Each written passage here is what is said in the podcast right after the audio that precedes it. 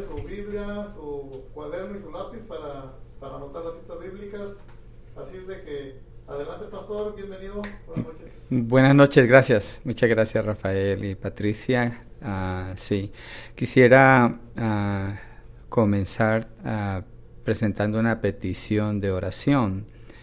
Y creo que todos sabemos de lo que está sucediendo en varias partes del mundo, pero en, en especial quisiera pedir por Afganistán, en Kabul, la capital.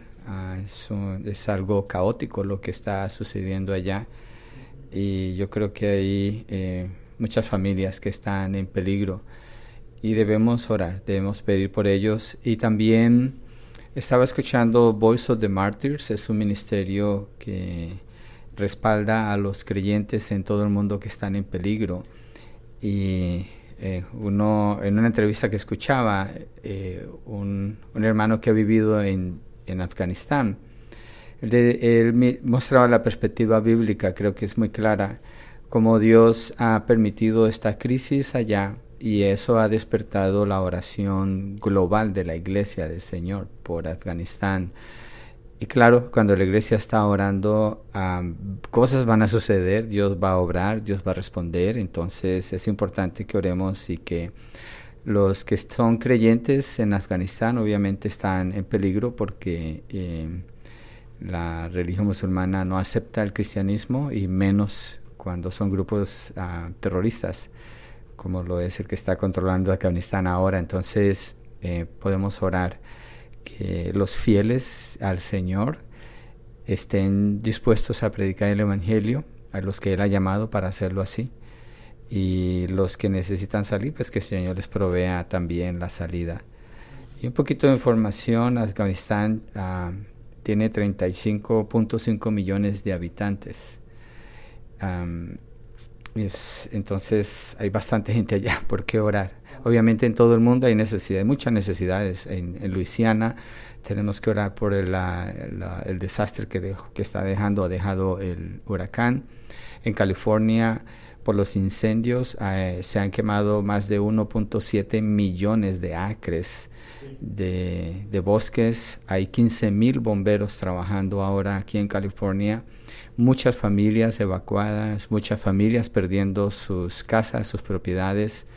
Yo creo que es importante que recordemos um, todas estas necesidades y estemos orando para que el propósito de Dios se cumpla y sobre todo si el Señor permite esto para que más personas vengan al Evangelio, pues yo creo que él va a escuchar nuestra oración y precisamente la enseñanza de hoy tiene que ver con la oración. Pero quisiera hacer una oración antes de continuar. Padre, eh, nos presentamos delante de ti suplicando por estas necesidades mencionadas, Señor, en Afganistán, en Luisiana, en California.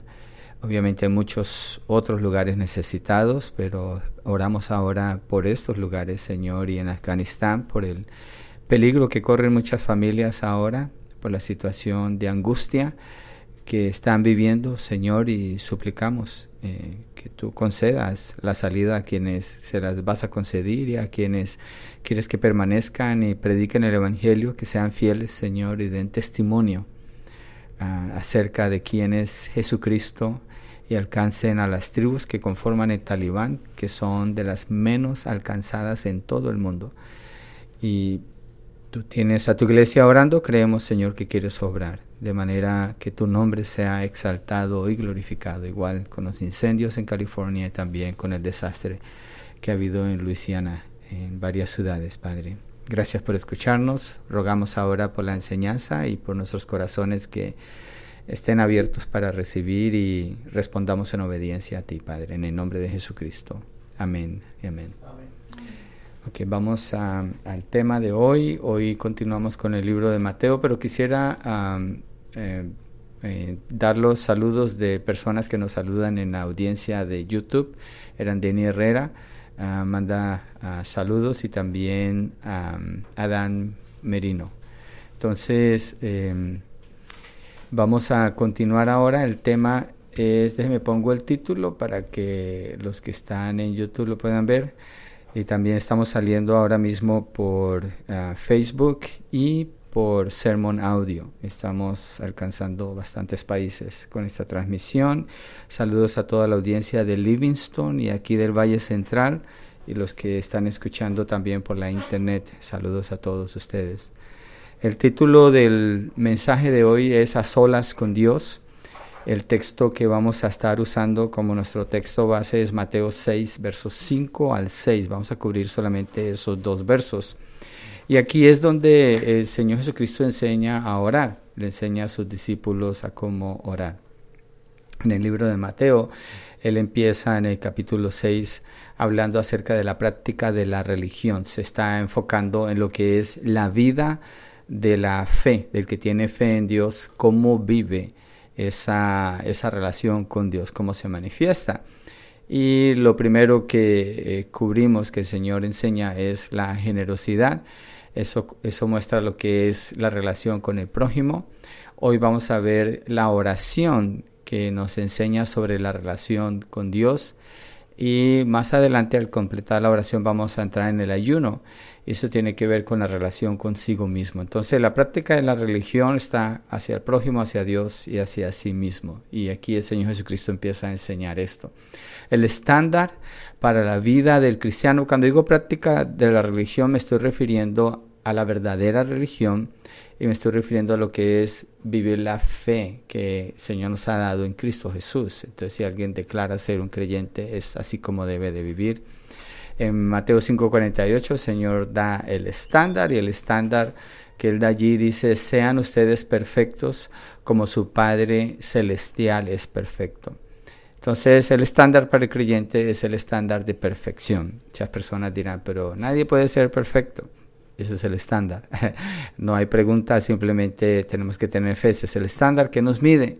Y obviamente cuando nos medimos de acuerdo a ese estándar, quedamos completamente desarmados para criticar a otras personas, para juzgar a otras personas o para pensar que somos algo y nos lleva más bien a humillarnos delante del Señor. Y es ahí donde yo creo que entra la, la oración. Y para la nación judía no había nada más importante que la oración. El ideal más alto para los judíos siempre había sido la oración. Ninguna religión tenía la oración eh, con tan alta prioridad como la nación judía la tenía. Y los rabinos aún decían, la oración es mayor que cualquier buena obra. Otra frase que ellos usaban era, el que ora en su casa la rodea de una pared que es más fuerte que el hierro. Tenían mucha confianza en lo que era el clamor y la oración. Y lo único que ellos lamentaban era no poder orar todo el tiempo. Para el creyente verdadero la oración es muy importante. La oración es como respirar, se usa esa ilustración muchas veces. Y como un creyente pudiera vivir sin orar, ¿cierto? El apóstol Pablo a los tesalonicenses les enseña diciéndoles, que oren sin cesar. Pero cuando la oración se convierte en un requisito y no un estilo de vida, fácilmente se puede hacer un asunto de hipocresía, se puede hacer algo superficial donde ya el corazón en realidad no está allí, sino que se está cumpliendo un requisito más. Y entonces cristianismo pasa a ser como cualquier otra religión. Pero el Señor aquí nos instruye para que esto no suceda en nuestros corazones. Les animo a que piense en usted. Obviamente Jesús se va a referir a los hipócritas judíos. Y usted puede decir, ay, estos judíos, ¿cómo es que hacían todo esto? Está hablándonos a nosotros. Todos somos tentados con esto. Y ahí, en eso consiste la aplicación del mensaje. Entonces, eh, eh, somos advertidos por las enseñanzas de Jesús para que huyamos de la hipocresía la hipocresía que nace en nuestros corazones. Entonces el texto es Mateo 6, versos 5 al 6, y dice así, voy a leer de la nueva Biblia de las Américas. Cuando ustedes oren, no sean como los hipócritas, porque a ellos les gusta ponerse en pie y orar en las sinagogas y en las esquinas de las calles, para ser vistos por los hombres. En verdad les digo que ya han recibido su recompensa. Pero tú cuando ores entra en tu aposento y cuando hayas cerrado la puerta, ora a tu Padre que está en secreto y tu Padre que ve en lo secreto te recompensará. Entonces vamos a cubrir estos dos versos hay unas palabras interesantes aquí que voy a estar mencionando en griego, creo que em, eh, eh, nos va a ayudar mirar su significado y una diferencia que el Señor está haciendo con algo que enseñó, que vimos la semana pasada. Entonces, eh, la oración muestra la relación que un hijo de Dios tiene con Dios. y el Señor Jesucristo por eso comienza diciendo, cuando ustedes oren, si se fijan, no está diciendo si ustedes oran, está diciendo cuando ustedes oren. Así vimos la semana pasada, cuando ustedes den, no es que si dan, sino cuando den. En este caso, cuando ustedes oren, lo cual nos indica la importancia de la oración en el corazón del Señor Jesucristo, pero también la importancia de la oración en la cultura judía. Era algo bastante eh, integral en su relación, muy importante. Entonces dice el Señor, cuando ustedes oren, no sean como los hipócritas y empieza diciendo que no ser en cuanto a la oración y está confrontando de inmediato el problema principal eh, que los fariseos habían causado y era hacer algo falso, eh, algo hipócrita, algo fariseico, que de ahí se origina el término eh, hipócrita relacionado con fariseo. Entonces, la oración de ellos se había hecho un acto superficial, a pesar de que era algo tan bello que Israel había recibido. Era algo superficial y vacío, no para todos, eh, porque yo creo que sí, eh, como en todo tiempo Dios tiene su remanente, había gente que de corazón oraba y, tenían oraciones muy bellas, pero en general se había hecho un ritual, palabras ah, que decían, que las leían o que se las memorizaban, ya estaban escritas y el proceso se había hecho algo repetitivo nada más. Eran palabras dichas de memoria para cumplir con la tradición de los rabinos, la tradición de los rabinos, sin tener ninguna profundidad en lo que se decía. Y era una simple apariencia nada más, un acto hipócrita, llevado a cabo delante de otros fariseos. Les gustaba que los vieran y delante de la gente en las plazas para ser reconocidos cuando oraban en voz alta y en público como muy espirituales. William Barclay, en su comentario al Evangelio de Mateo, explica los diferentes tipos de oración desarrollados por los judíos y aquí lo que vamos a mirar es la cultura judía y la importancia de la oración para ellos que nos puede ayudar porque Jesús está confrontando tan fuertemente este asunto de, la apariencia en la, oración. Un judío fiel en el sistema judío repetía primero la Chema. Déjeme, creo que eh, puedo poner el nombre aquí para que lo... Sí, la Chema.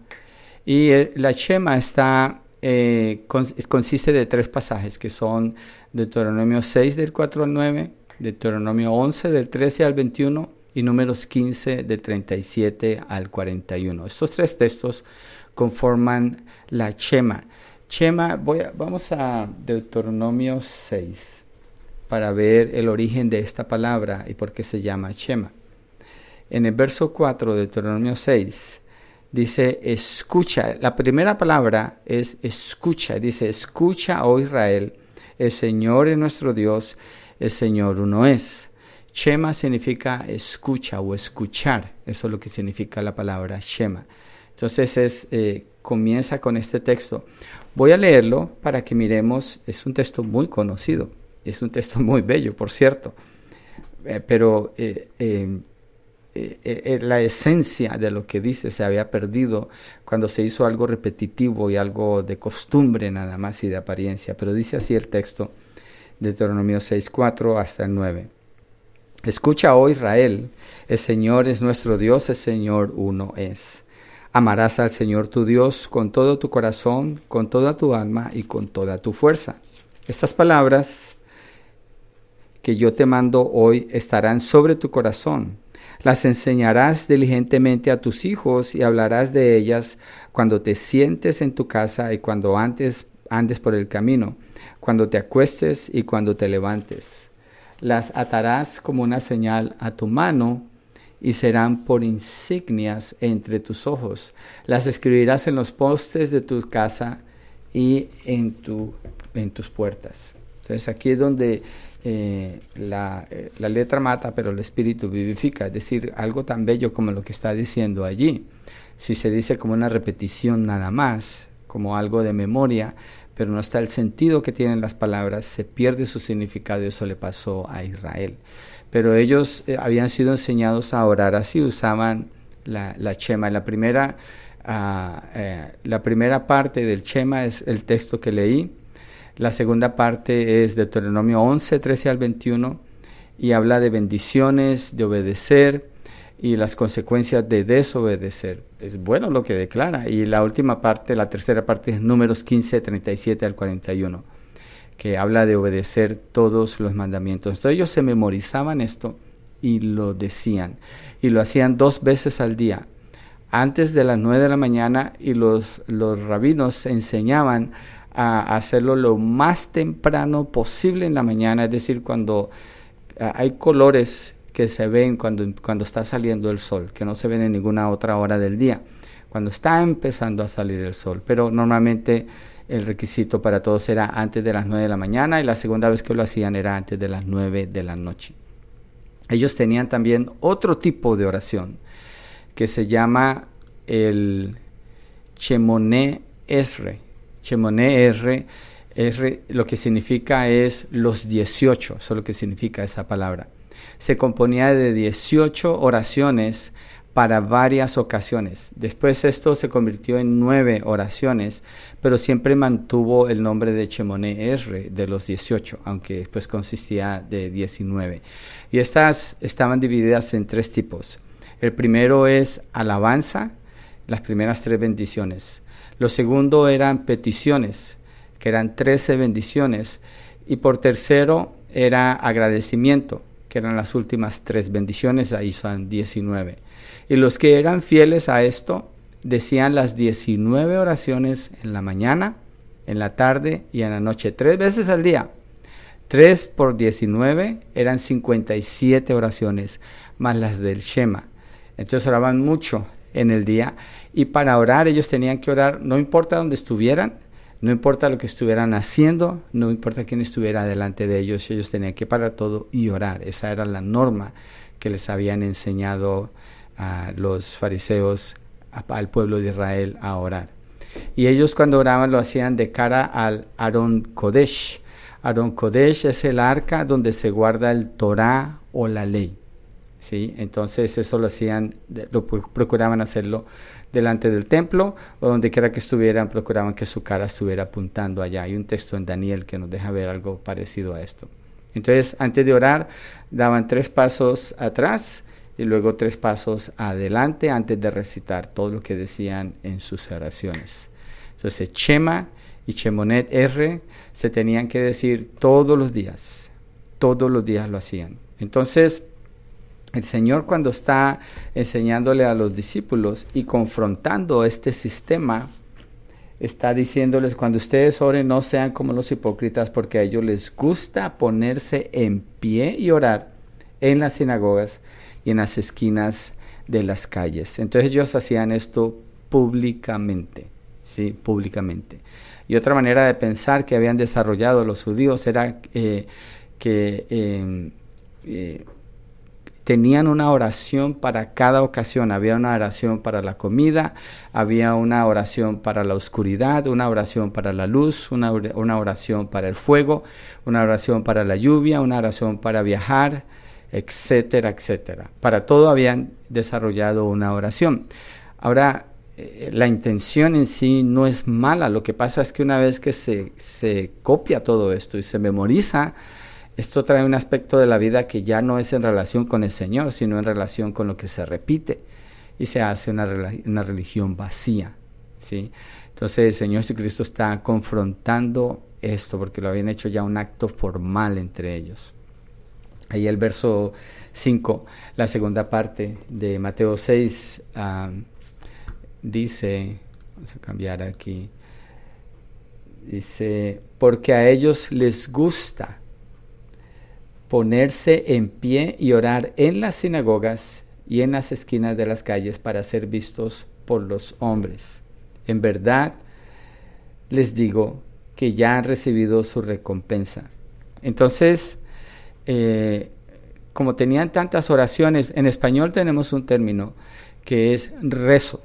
Y todos sabemos que rezar es simplemente repetir algo. Los cristianos no usamos el término rezar, porque sabemos que eso significa repetir algo, algo que está escrito, algo que está memorizado. Y el Señor precisamente lo que dice que no hay que hacer. ¿sí? Entonces los judíos tenían memorizada esta cantidad de, de oraciones, esta cantidad de textos, y para ellos no era difícil encontrar lugares públicos para ser vistos. Uno de esos lugares eran las sinagogas, iban y oraban, eh, calculaban que para las 9 de la mañana estuvieran andando por ahí por la sinagoga, o que a las 9 de la mañana o a las 3 de la tarde estuvieran ahí cerca, al mediodía estuvieran ahí cerca de, de las plazas o de las calles. Y la palabra que el Señor usa cuando dice calles en la nueva Biblia de las Américas, dice, porque a ellos les gusta ponerse en pie y en las sinagogas y en las esquinas de las calles. En griego la palabra es plateion, plateion, o sea, significa calles principales. Y hace un contraste con la palabra calles que aparece en el verso 2 de ahí mismo del capítulo 6. Por eso cuando des limosna no toques trompeta delante de ti como hacen los hipócritas en las sinagogas y en las calles. La palabra calles del verso 2 es la palabra hrumais. La palabra calles del verso 5 es la palabra plateion. Entonces es como decir en español, la primera se debe traducir como callejón y la segunda se debe traducir como avenidas. ¿sí? Entonces, eh, obviamente es diferente. En la primera, cuando daban sus, sus, ofrendas, bueno, eh, le llaman limosna, los pobres estaban en los callejones y hacían sonar la trompeta para que se, no, se notara, o lo daban justo cuando estaba sonando la trompeta para que se notara que ellos estaban dando porque no era un lugar muy público. Y en el verso 6, el contraste que el Señor hace al cambiar la palabra es que es en las avenidas principales. Entonces, no hacían sonar la trompeta, simplemente se paraban en la esquina de las calles principales porque había mucha gente caminando por allí. Así lo hacían los vendedores y también así, hacían las prostitutas en el siglo I. Se paraban en las esquinas de las avenidas principales para que las vieran. Entonces lo que estos fariseos están haciendo es realmente bajo en relación con lo precioso que es la oración. ¿sí? Todo lo que les interesaba era que los vieran. Por eso el Señor dice, a ellos les gusta ¿sí? A ellos les gusta. El enfoque de lo que Jesús le dice a los discípulos es que a los judíos les gusta. Este es el verbo principal en esta frase. A ellos les gusta. Entonces ellos disfrutaban ir y hacer eso porque entonces eran vistos por el público en general y entonces se les consideraban como muy espirituales. Y dice el Señor allí en la parte final del verso 5, dice, en verdad les digo que ya han recibido su recompensa, ya han recibido su recompensa, ya recibieron el aplauso, es todo lo que les queda, no tienen nada más. Ya habían sido vistos públicamente, ya tenían su recompensa, ya habían sido escuchados por muchas personas, ya tenían su recompensa. Es todo lo que tenían. No iban a tener ninguna recompensa de parte de Dios porque no estaban haciendo la oración como para Dios, porque no era algo que salía de su corazón, solamente estaba saliendo de su cabeza. Se lo habían memorizado o a lo mejor cargaban sus notas, sus tarjetitas de notas. Ahí sacaban su teléfono, ya tenían la oración escrita allí. Bueno, obviamente no tenían teléfono, pero lo que usaran para ellos decir y que se oyera lo que estaban diciendo y verse como espirituales. Entonces, la aplicación aquí es, usted piense en esto. Eh, usted tiene la oportunidad de orar. Yo le digo a la iglesia los domingos cuando oramos, tenemos la oración corporativa, que el Señor nos ordena orar juntos. Y yo le animo a los hermanos, miren hermanos, cuando oramos aquí, hacemos una oración pública, porque ya hemos estado a solas con Dios. No venimos aquí a que se oiga nuestra oración. Cuando cantamos los cantos de alabanza al Señor, cuando los músicos están ayudándonos a cantar esos cantos tan preciosos, estamos cantando públicamente, porque ya hemos cantado en nuestras casas, porque ya hemos cantado cuando vamos en nuestros carros, ya hemos tomado tiempo para adorar a Dios. Entonces la expresión pública es una manifestación afuera de algo que ya sucedió en el corazón. Otra manera de eh, prevenir la hipocresía es cuando alguien ora públicamente, puede ser un grupo de oración, puede ser una iglesia, puede ser en este medio inclusive, y la persona se refiere mucho a los atributos de Dios, se habla mucho de lo que Dios hace. Esa oración no es de corazón, esa oración nomás está mostrando cuánto sabe esa persona, es todo, todos somos tentados con eso.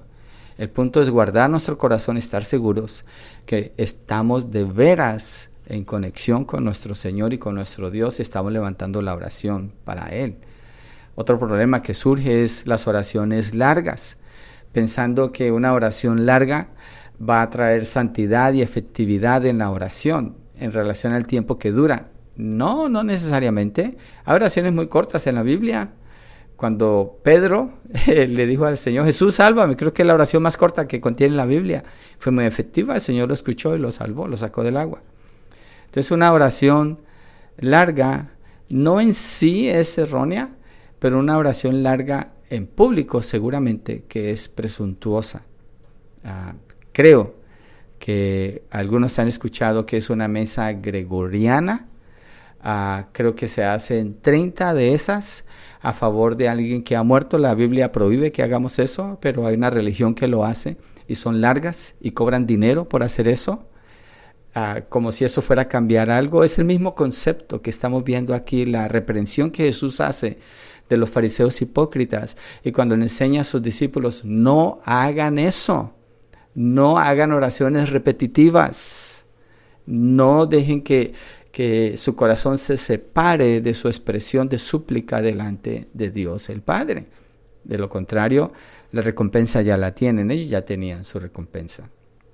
Entonces, la advertencia de nuevo es no orar como los hipócritas. Los hipócritas, acuérdense esa palabra, significa actores, unos que saben pretender. Estos judíos hipócritas Solo estaban interesados en mantener un estatus, una apariencia, ser reconocidos por la gente y en verdad lo eran. Y esa era su recompensa. Porque seguramente en la intimidad ellos no oraban, ellos no hablaban con Dios. Entonces, en contraste con el verso 6, ahí vemos eh, eh, un contraste de audiencia sucede aquí en el verso 6 cuando nos movemos al verso 6. Entonces Mateo 6, 6 dice, y hay una conjunción, dice pero, pero está dando un volteo completo aquí, un cambio total. Dice, pero tú, cuando ores, fíjense, aquí hay un cambio notable. verso 5 dice, cuando ustedes oren, está hablando de la oración pública. Después en el verso 6, pero tú cuando ores, está hablando en singular. Primero fue en plural, ahora en singular. Ahora se está refiriendo a la oración íntima que no la tenían los fariseos y los discípulos obviamente que sí, él les estaba enseñando a ellos. Entonces, pero tú cuando ores, entra en tu aposento, cuando hayas cerrado la puerta, ahora tu Padre, que está en secreto, y tu Padre que ve en lo secreto te recompensará. Entonces dice, cuando tú, pero tú cuando ores, entra en tu aposento. Lo que está indicando el Señor aquí es intimidad. Y la oración es eso, es tener comunión con Dios. No es un show, no es algo para mostrarlo públicamente, aunque sí hay que mostrarlo públicamente porque hay una necesidad de hacerlo, pero es porque ya estuvo a solas con Dios. Entonces, la oración es tener comunión con Dios y si Dios no está en la oración, solo es una apariencia, eso no es una oración, es otra cosa. La oración surge del corazón de Dios. Dios instruye a Israel para que ore. Él es el medio que Él ha decidido usar para proveer los hombres. La oración de las personas es el medio. Entonces, nace en el corazón de Dios, instruye a su pueblo en cómo orar, escucha sus oraciones y en base a esas oraciones Él obra. Dios es soberano. Dios es soberano. La Biblia muestra desde Génesis hasta Apocalipsis que Dios tiene un plan. Y ya nos dice cómo termina todo en el libro de Apocalipsis y vamos muy rápido, ¿eh? camino hacia el anticristo, por las cosas que están pasando. Ojalá un día tomamos la pausa para hablar en detalle de esto. Pero lo que nos indica es que Dios es soberano, Dios ya decretó todo lo que va a suceder. Y alguien diría, entonces, ¿para qué orar? Es que Dios en su decreto divino ha establecido que a través de la oración de sus hijos, Él va a responder para obrar dentro de lo que ya Él había dispuesto a hacer. Así es Dios. Y es un privilegio para el creyente ser llamado a participar de los propósitos de Dios a través de la oración. Pero esto se logra a través de una relación íntima con Dios. Ah, y no hay oración a menos que Dios mismo esté escuchando, esté dispuesto a escuchar. Y no sabríamos cómo orar a menos que no se nos hubiera enseñado primero y la palabra nos está enseñando aquí. Entonces, no se puede impresionar a Dios, no se le puede dar mucha información a Dios como si Él no supiera qué está pasando. En la oración inclusive es un asunto de confianza, disposición total delante de Él. Algo que yo jamás hago en la oración, jamás. Y siguiendo el estándar bíblico es esto.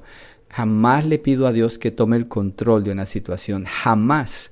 Porque al, decir eso, estaría reconociendo que Dios no ha tenido el control y que yo soy el que estoy cediéndole a Él eso cuando el que tiene control siempre es Dios.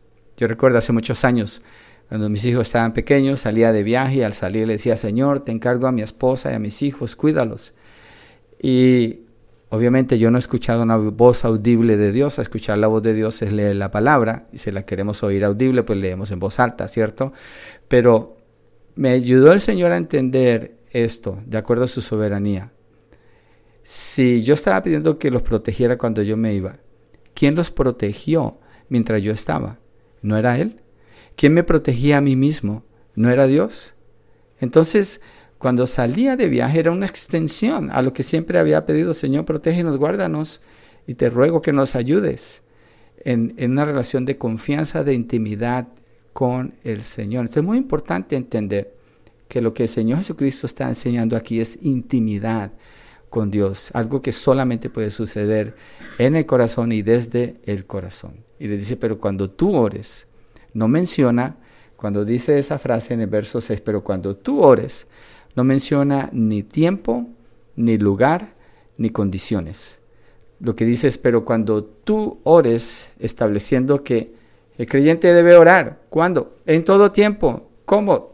Pues delante del Señor. ¿Por qué? Por todo porque dependemos completamente del Señor. Tiene que tener una disposición a orar. Por eso el Señor Jesucristo dice, pero cuando tú, o pero tú cuando ores, ¿sí? usando la nueva de las Américas. Y dice, ¿qué hacer? Entra en tu aposento. ¿A qué hora?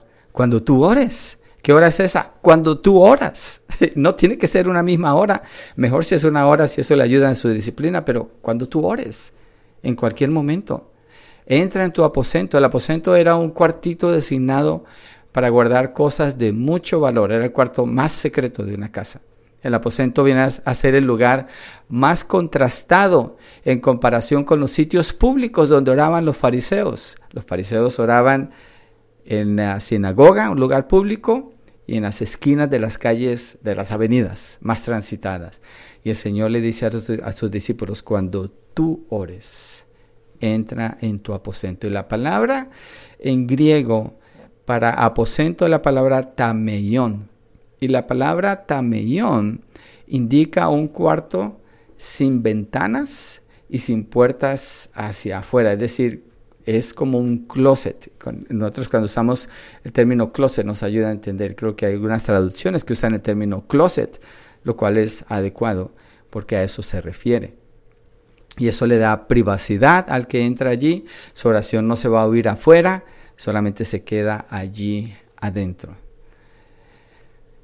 El punto que el Señor hace no es tanto el lugar, porque pudiéramos pensar, bueno, entonces tengo que, tengo que buscar un walking closet y yo no tengo un walking closet, o tengo que sacar la ropa de mi closet para poderme meter, o mi closet es muy pequeño, ¿qué voy a hacer?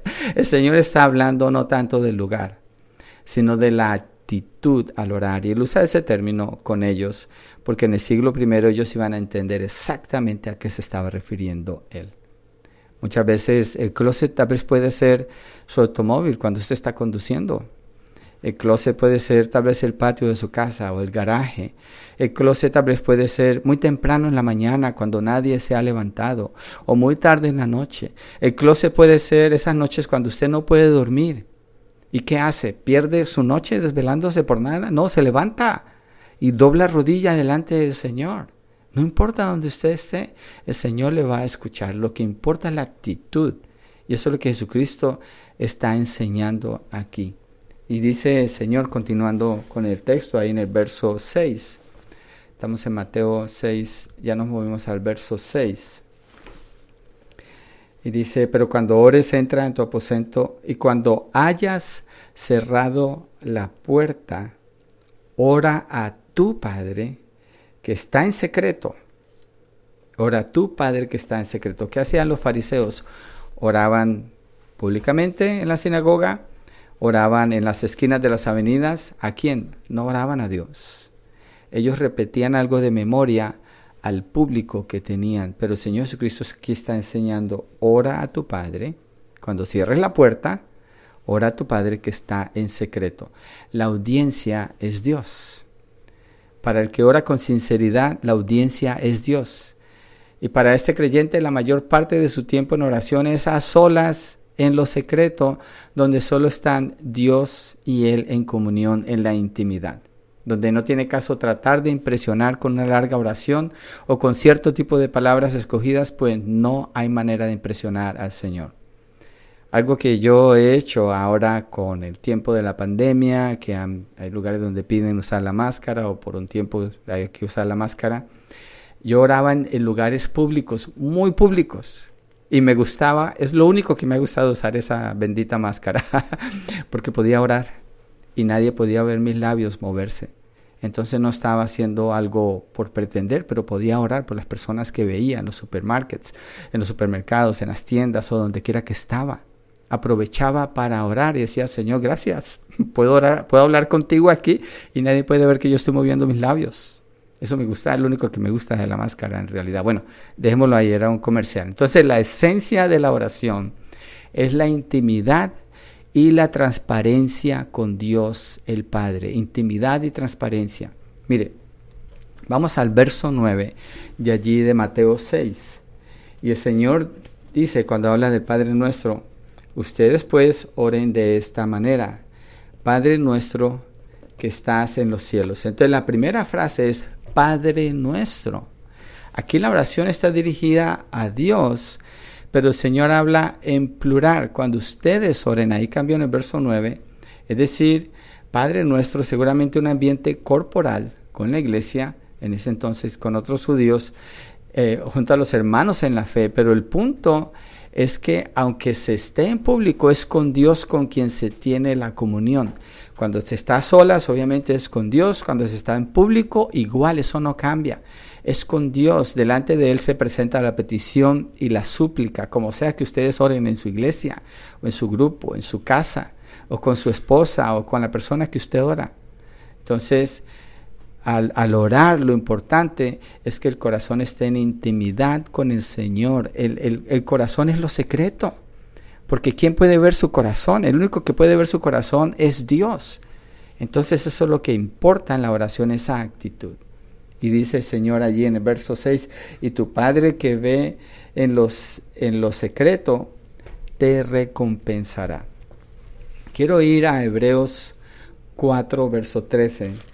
Hebreos 4, verso 13, para que miremos aquí acerca de lo que el Señor este, lo está diciendo acerca de la recompensa. Y obviamente es un texto que habla de la escritura, pero nos lleva ah, de inmediato a a, ver la omnisciencia de Dios. Hebreos 4:13 dice, no hay cosa creada oculta a su vista, está hablando de Dios, sino que todas las cosas están al descubierto y desnudas ante los ojos de aquel a quien tenemos que dar cuenta. No hay nada oculto para Dios. Entonces la oración es dirigida a quién? A Dios. ¿Quién es el que va a responder? ¿Es Dios? ¿La oración no es dirigida a una audiencia? No, la oración no es dicha para que nos oigan a ver cómo oramos. No, la oración es hecha a Dios, donde quiera que estemos. Si usted le da pena orar públicamente, tiene dificultad para orar públicamente, revise su corazón. Revise su corazón. Porque aunque usted esté en público, su oración es dirigida a Dios y no tiene por qué haber vergüenza que un creyente se comunique con Dios cuando es lo más maravilloso que podemos hacer, tener la comunión y la intimidad con Él. A veces eh, las cosas se ven al revés de como las percibimos, pero en realidad yo creo que el problema es ese, cuando alguien tiene dificultad para orar en público. ¿Por qué no quiere que le oigan? ¿Acaso lo van a calificar? si la oración es para Dios. Es en secreto, es un asunto del corazón. Para Dios no hay nada oculto. ¿sí? Entonces, la oración, esta oración hecha en lo secreto del corazón con actitud de pureza, va a tener toda la atención del Señor. ¿Y por qué no orar cuando Dios mismo nos invita a orar? Dice que nos acerquemos confiadamente ante el trono de su gracia. ¿Cuándo? Cuando ores. ¿Y cuando oras? Pues donde sea, en la situación que sea. Yo creo que hay que orar por todo. En lo posible orar por todo. Entonces, más bien la, eh, alguien preguntaba, pastor, ¿cuántas horas dura, usted el día? Yo le decía, ¿cuántas horas cree que debería no orar?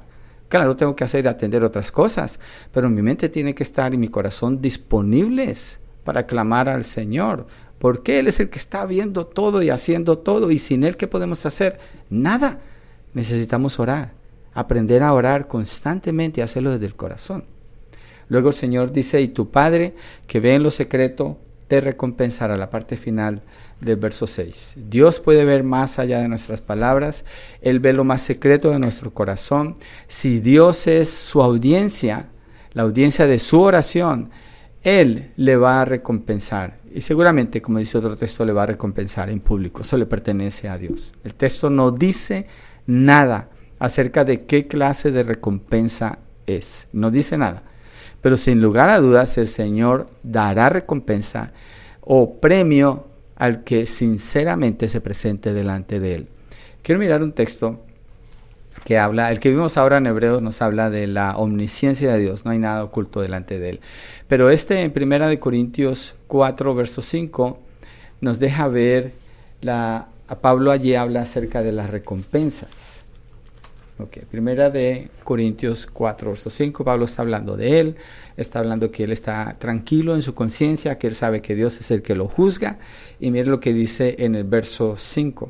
Por tanto, no juzguen antes de tiempo, sino esperen hasta que el Señor venga, el cual sacará a la luz las cosas ocultas en las tinieblas y también pondrá de manifiesto los designios de los corazones entonces cada uno recibirá de parte de Dios la alabanza que le corresponda. ¿Qué va a hacer Dios primero de acuerdo a ese texto? Saca todo a la luz, no hay nada oculto delante del Señor.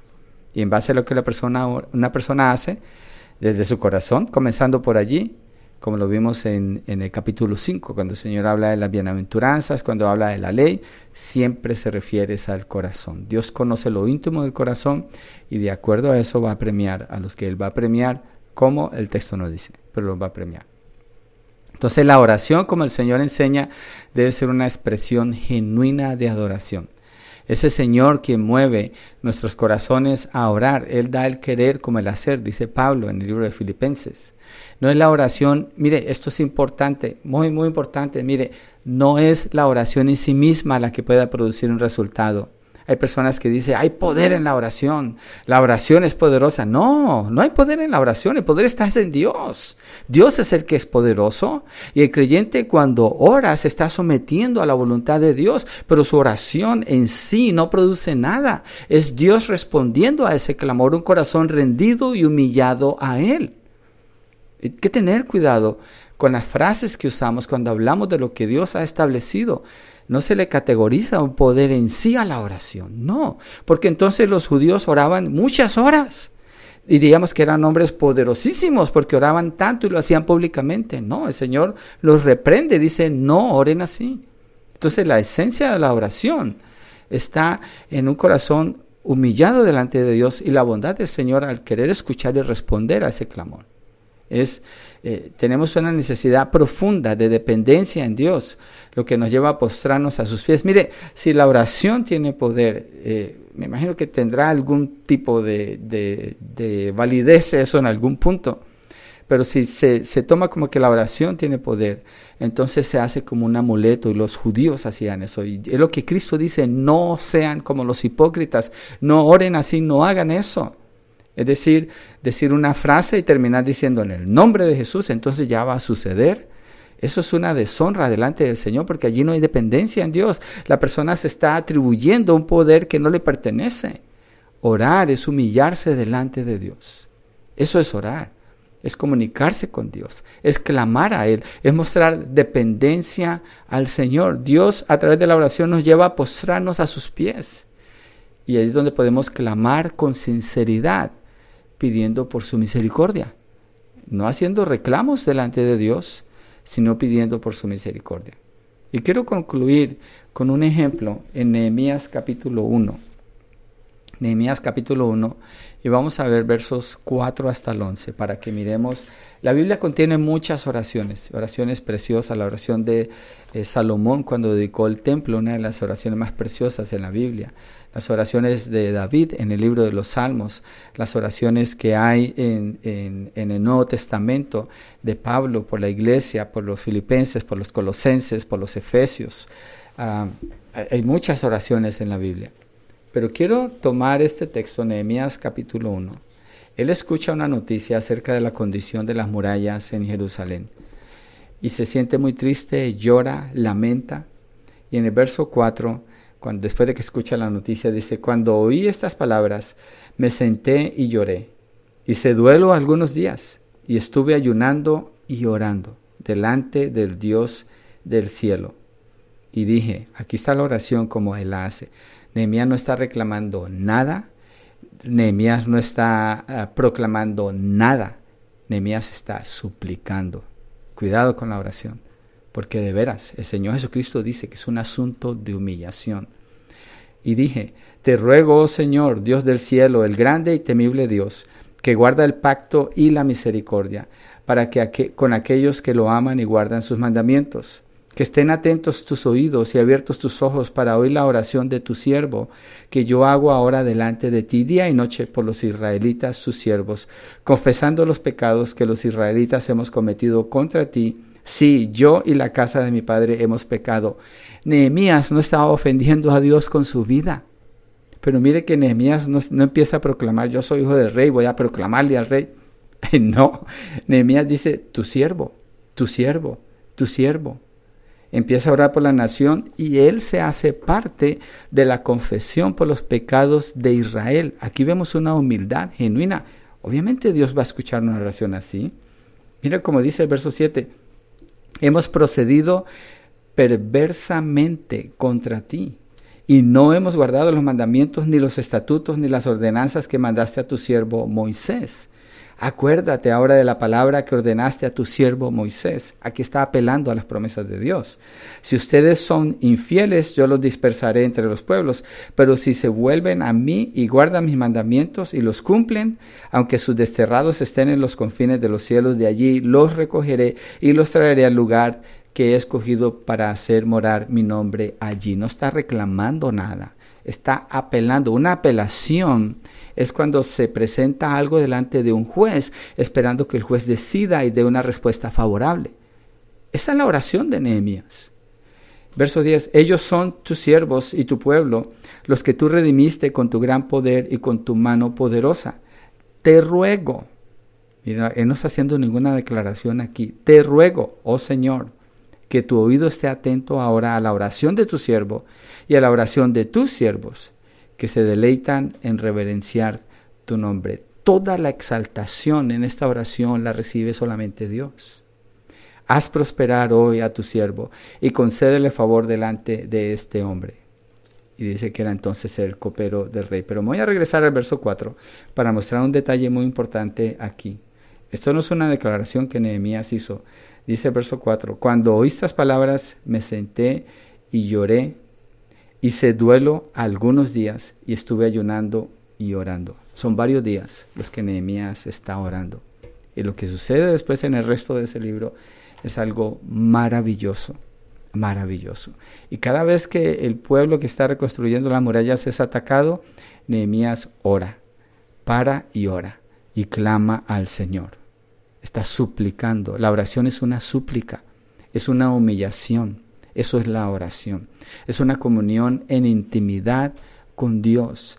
Y debemos recordar que nosotros no merecemos, no tenemos ningún derecho para ir con Dios. Somos invitados. Es por su gracia que Él nos convida, nos invita, para que tengamos comunión con Él, para que reconozcamos su grandeza, su poder, su santidad, su hermosura, su amor, su bondad, su misericordia, su justicia, y clamemos a Él. Él está en control de todo, Él tiene un plan maravilloso donde su nombre va a ser glorificado, porque Él es Dios y nosotros podemos participar al clamar a Él para que se haga su voluntad, su propósito. La petición principal en la oración debe ser la honra de Dios. Y eso lo vamos a ver si Dios quiere la semana entrante. Entonces la audiencia de Nehemías era Dios, no había nadie más con él. Era Dios solamente. Así se ora. Ahí tenemos un buen ejemplo de cómo orar. Mi pregunta para ustedes, ¿quién es su audiencia cuando usted ora? ¿Es usted mismo cuando ora o usted cambia el tono de su voz? ¿Qué sucede cuando usted está orando? ¿Es otra persona o es usted mismo? ¿Es algo natural para usted? ¿Sus palabras son las mismas con que habla diariamente? ¿O su vocabulario cambia cuando está orando? Piense en esto. Piense en esto. Le puede ayudar a revisar su condición cuando usted se presenta delante de Dios. Y a guardar las palabras del Señor. No ore como los hipócritas, haciéndose público lo que dice. Dirige mejor su oración a Dios, sin importar si alguien más le escucha o no, y nadie le tiene por qué calificar. Bueno, alguien le puede ayudar a aprender a orar mejor, ¿por qué no? Pero es, usted está haciendo la oración es para Dios. Lo que importa es que Dios le escuche y Él es el que le va a recompensar. Usted debe estar a solas con Dios y aprender a disfrutar de esta relación íntima con Él es algo precioso. Él es nuestro Padre que está en los cielos. Gloria a Dios que nos permite participar de la oración, tener este regalo tan precioso. Dios les bendiga y si Dios lo permite, la semana entrante continuamos eh, con la segunda parte de la oración y entramos ya en la oración del Padre nuestro.